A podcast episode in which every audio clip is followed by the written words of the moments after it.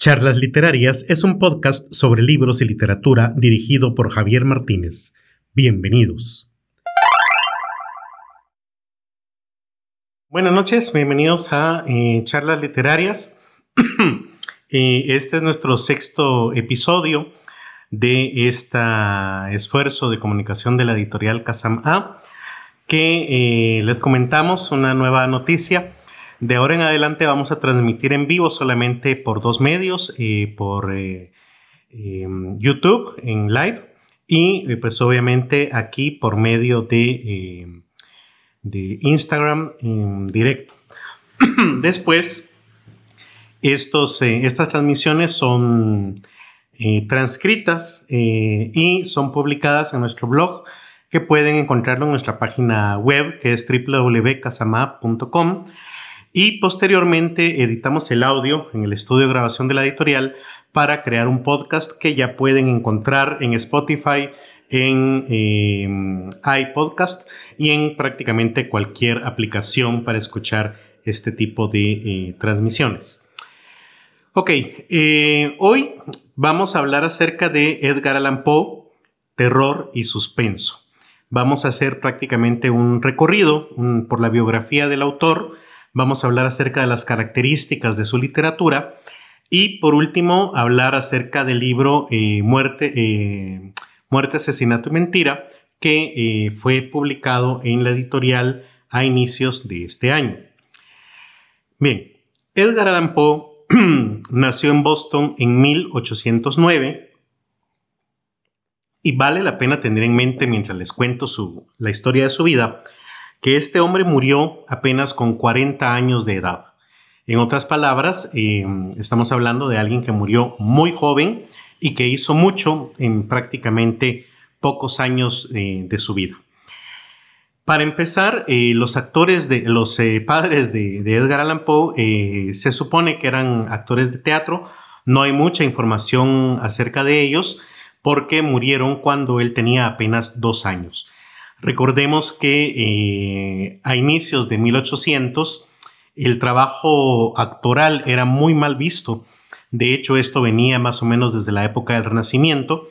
Recordemos, por ejemplo, que Shakespeare es la primera persona que intenta crear un grupo de actores profesionales, porque eh, en su época era lo más usual era que solamente las prostitutas y los alcohólicos se dedicaran al teatro.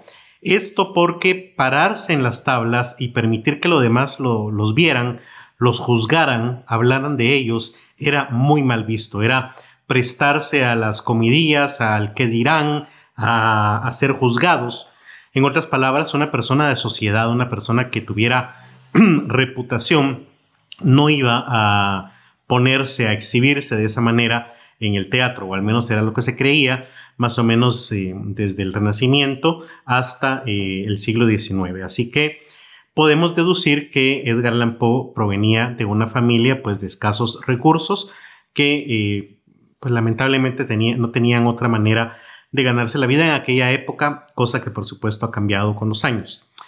Entonces, Poe queda huérfano a los dos años y, para su suerte, es adoptado por un rico comerciante de nombre John Allan, y de ahí el apellido de eh, Edgar Allan Poe, ¿verdad?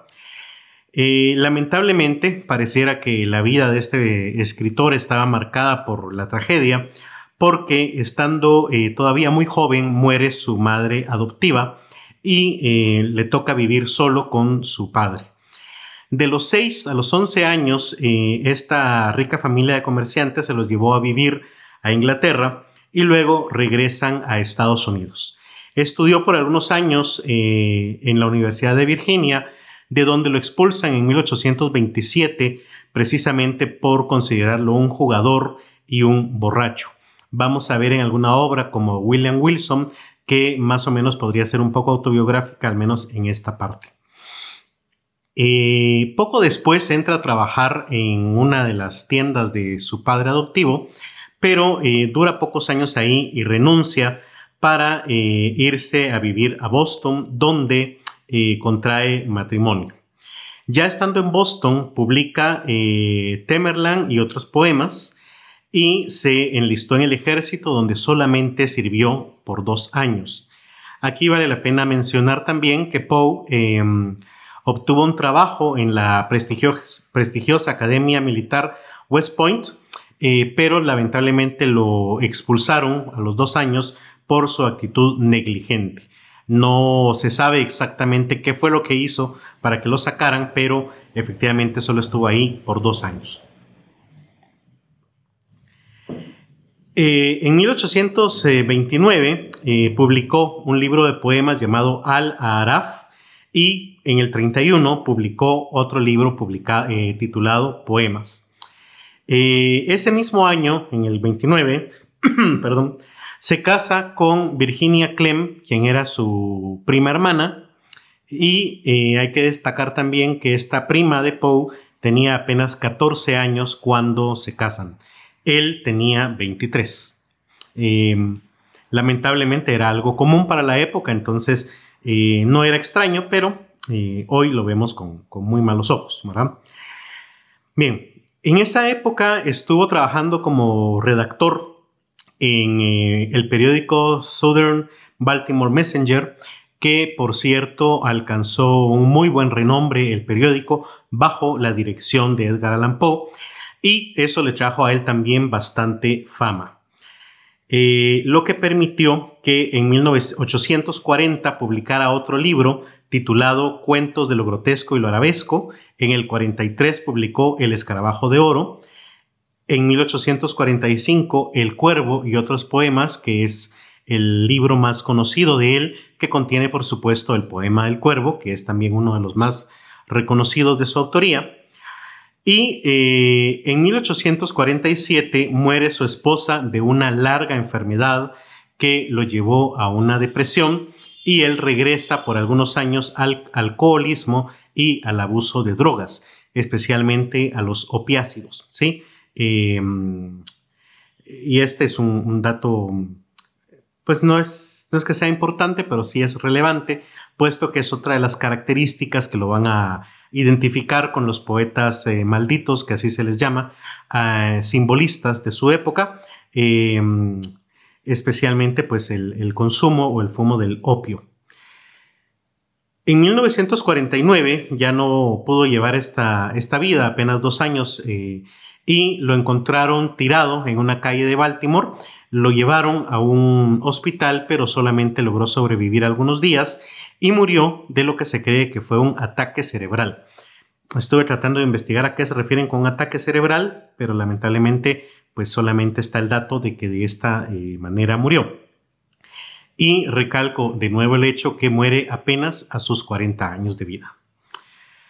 Bien, vamos a analizar un poquito eh, la literatura de, Poe.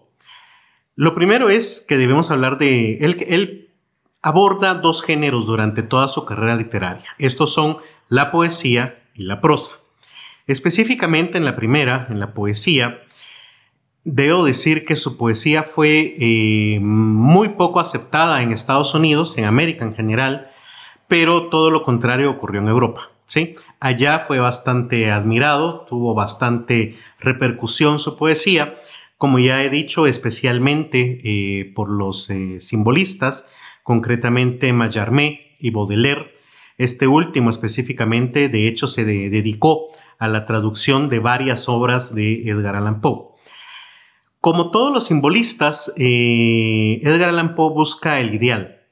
Eh, aquí vale la pena detenerse porque los simbolistas, eh, bueno, específicamente Baudelaire, a ese ideal lo llamaban spleen, perdón, así como los modernistas, que no son más que una adaptación latinoamericana de este simbolismo, creada por Rubén Darío.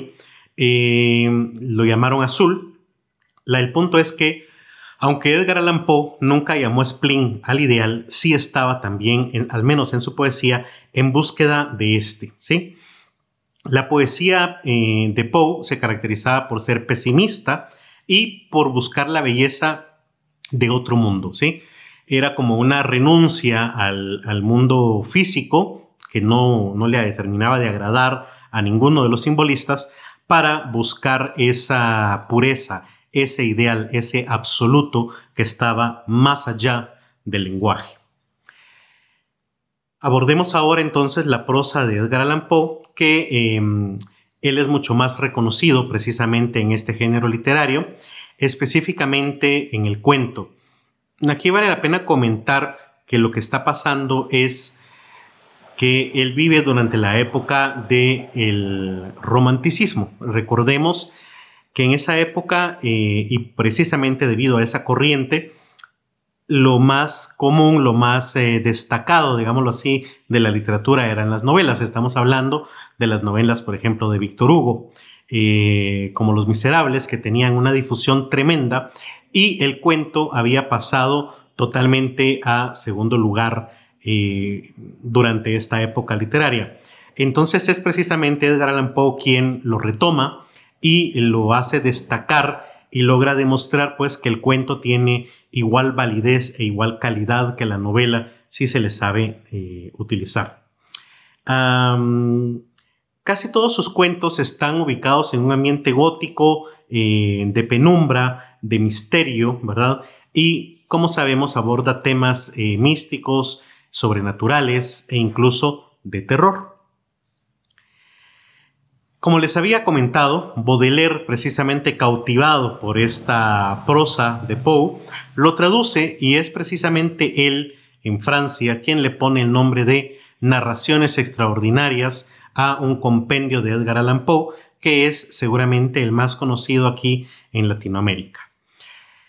Vale la pena destacar que, como ya se habrán dado cuenta cuando hice la lista de los libros publicados por Edgar Allan Poe, ninguno se llama Narraciones Extraordinarias, sino que lo más usual es publicar algún tipo de compendio de sus mejores cuentos. y esos compendios son los que, gracias a Baudelaire, solemos llamar narraciones extraordinarias. Poe, en su mm, narrativa, eh, es bastante interesante porque crea prácticamente, o al menos es el precursor de algunos géneros literarios muy específicos, como por ejemplo la novela policíaca eh, con su detective Augusto Dupin, o Dupin seguramente. Em, son tres los cuentos que se incluyen dentro de este tipo de narrativa. Por ejemplo, Los crímenes de la calle Morgue, Los misterios de Marie Roget y La carta robada. En los tres cuentos aparece el mismo detective Augusto Dupin y eh, pues básicamente crea este género de la literatura policíaca o detectivesca. Además, también es precursor de la ciencia ficción con una de sus cuentos llamado Las aventuras de Gordon, de Arthur Gordon Pym, eh, que se trata de un viaje al Polo Sur y donde hace uso pues, de bastante tecnología, etcétera, y esto lleva a que Edgar Allan Poe influye sobre muchos autores posteriormente famosos. Por ejemplo, eh, Arthur Conan Doyle, autor de Sherlock Holmes, admite que eh, estos cuentos que les mencioné antes lo influyeron para escribir su famosa serie. También Julio Verne eh, admite que se basó, o bueno, que se inspiró en las obras de Edgar Allan Poe para la ciencia ficción y por supuesto, H.P. Lovecraft también admite que eh, Edgar Allan Poe fue su inspiración o su maestro en cuanto a la literatura de terror. Y por supuesto que hay autores latinoamericanos que también admiten, eh, y además es obvio en su literatura, eh, la influencia de este escritor estadounidense como Borges y Cortázar. De hecho, em, el caso de Cortázar es interesante porque él es el traductor de la mayoría de mm, publicaciones en español. Claro, han habido otros, pero algunas de las más famosas o de las más difundidas son precisamente las traducciones de Cortázar. Bien, y esto por cierto me lleva entonces ya a hablarles acerca del libro Muerte, Asesinato y Mentira, publicado en esta editorial Kazam A en febrero de este año, que tiene una característica bastante importante. Y es que es la primera vez que autores guatemaltecos traducen directamente a Poe del inglés. No solamente es una de las pocas veces que se hace la traducción en América Latina, porque muchas veces la mayoría de, editoriales prefieren comprar los derechos em, de esta, sobre, esta traducción de Cortázar que mencioné hace poco, sino que em, las reciclan, ¿verdad? Entonces es un primer eh, experimento, por así decirlo, que hace la editorial, eh, contratando distintas eh, traductoras y teniendo muy en mente una cuestión que tratamos de mantener, un objetivo que es muy importante para la editorial, y es el uso de un español moderno, de un español que sea fácil de comprender por los lectores latinoamericanos en general del siglo XXI.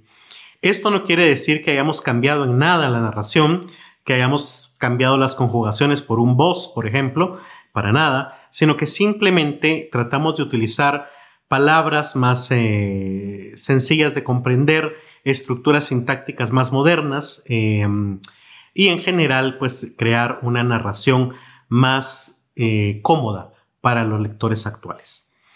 Dentro de este compendio se incluyeron 10 de las obras más importantes de Edgar Allan Poe. La primera es Los hechos del caso de M. Valdemar. Esta es una de las, eh, de las obras más eh, famosas de, de, eh, de, perdón, de Borges, no, de Edgar Allan Poe, donde un personaje logra encontrar cómo ser prácticamente inmortal y un vecino lo ayuda a mantener la maquinaria que lo ha mantenido vivo aún después de su muerte. Otro de los cuentos que lo integran es El entierro prematuro, que trata de un hombre que tiene catalepsia y que todo el tiempo eh, tiene el miedo de ser enterrado vivo eh, y para ello le avisa a todos sus amigos de su condición y en una ocasión él cree que ha sido enterrado vivo, pero no es exactamente así como sucedió. Luego tenemos también el cuento Berenice, que habla acerca del amor de eh, un muchacho con su prima. Esto tal vez puede tener algo de, autobiográfico, como hemos visto con el caso de Poe. Eh, y la fijación de, eh, de este muchacho con los dientes de Berenice. Seguramente ustedes han leído eh, o visto en, las obras artísticas de terror de Estados Unidos que usualmente hay, se incluyen dientes. Por ejemplo, eh, hace poco ha estado de moda eh, una serie en Netflix llamada Marianne, donde aparecen los dientes como un símbolo de terror o como un símbolo al menos de brujería. recuerdo que varias obras también de... Mm, uy, se me va el nombre ahorita en este instante. Eh, varias obras de mm, del autor de, Cujo y de, estas, eh, el famoso escritor de, terror de Estados Unidos, también incluye los dientes como un símbolo de eh, terror, recordaré en algún momento, y esto viene precisamente de este cuento Berenice. En nuestro compendio también se incluye la máscara de la muerte roja, que habla acerca de eh, la peste que llega en esta época a Estados Unidos, bastante relacionada o podríamos encontrar la relación actualmente, lamentablemente, con la propia pandemia que vivimos actualmente. Y eh, tenemos también el barril de Amontillado. Amontillado es un, un lugar de España y es específicamente un tipo de vino Em, y trata de un asesinato eh, que no entendemos los motivos, no sabemos qué le hace un personaje al otro, pero eh, el personaje ofendido eh, trama un asesinato bastante complejo en contra del otro y la historia pues narra ese asesinato.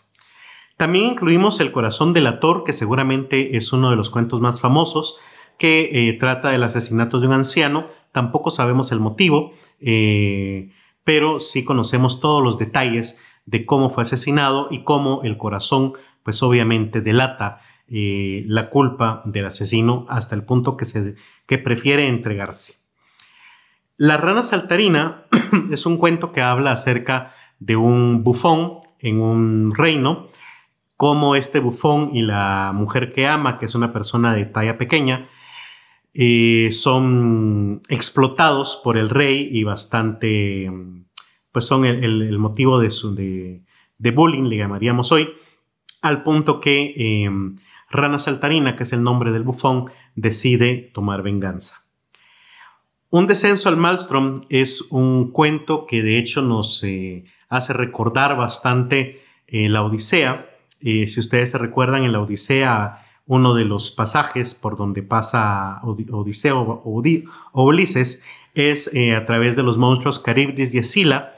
Escila, concretamente, es un torbellino, es un remolino que atrae los barcos hacia el fondo y los destruye, pues el maelstrom es más o menos lo mismo, es una eh, corriente marina que forma un torbellino y jala los barcos, pero en este caso tenemos el relato de un pescador que logra sobrevivir eh, este tormento y le cuenta a otros cómo es descender por este abismo.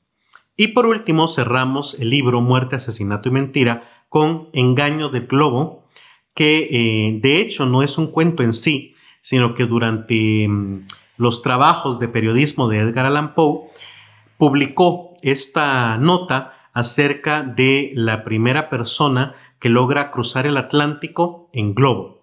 Supuestamente sale de Inglaterra, atraviesa el Atlántico y llega a Estados Unidos. la noticia se publicó, bueno, el relato se publicó como una noticia real pero eh, era más que ficción, no era más que ficción de Edgar Allan Poe. Y después de haberla publicado, eh, pues obviamente tuvo que eh, comunicar a las personas que era un cuento y no necesariamente una noticia verídica. Esto también nos llama o nos hace recordar a autores como Orson Welles, que publicó en la radio algunos pasajes de La Guerra de los Mundos y que generaron crisis generaron angustia en muchas personas al punto que eh, tuvo que intervenir la policía.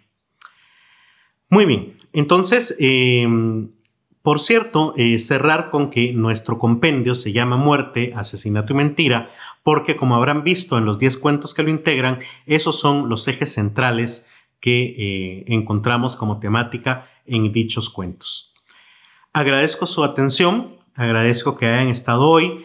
Yo soy Javier Martínez y los invito a que siempre escuchen los viernes por la noche este programa llamado Charlas Literarias que es producido por la editorial Kazam A y que pueden seguirnos como blog, como les comentaba, eh, se transcriben estas charlas eh, y se publican de manera escrita en www.casama.com. Posteriormente editamos el audio y lo publicamos como un podcast en Spotify, en, iPod, en, en iPodcast y en otras eh, redes. Y eh, por supuesto pueden seguir a la editorial en arroba A en Twitter, Facebook e Instagram. Agradecemos su tiempo. Nos vemos el próximo viernes. Charlas Literarias es un podcast producido por la editorial Kazam A.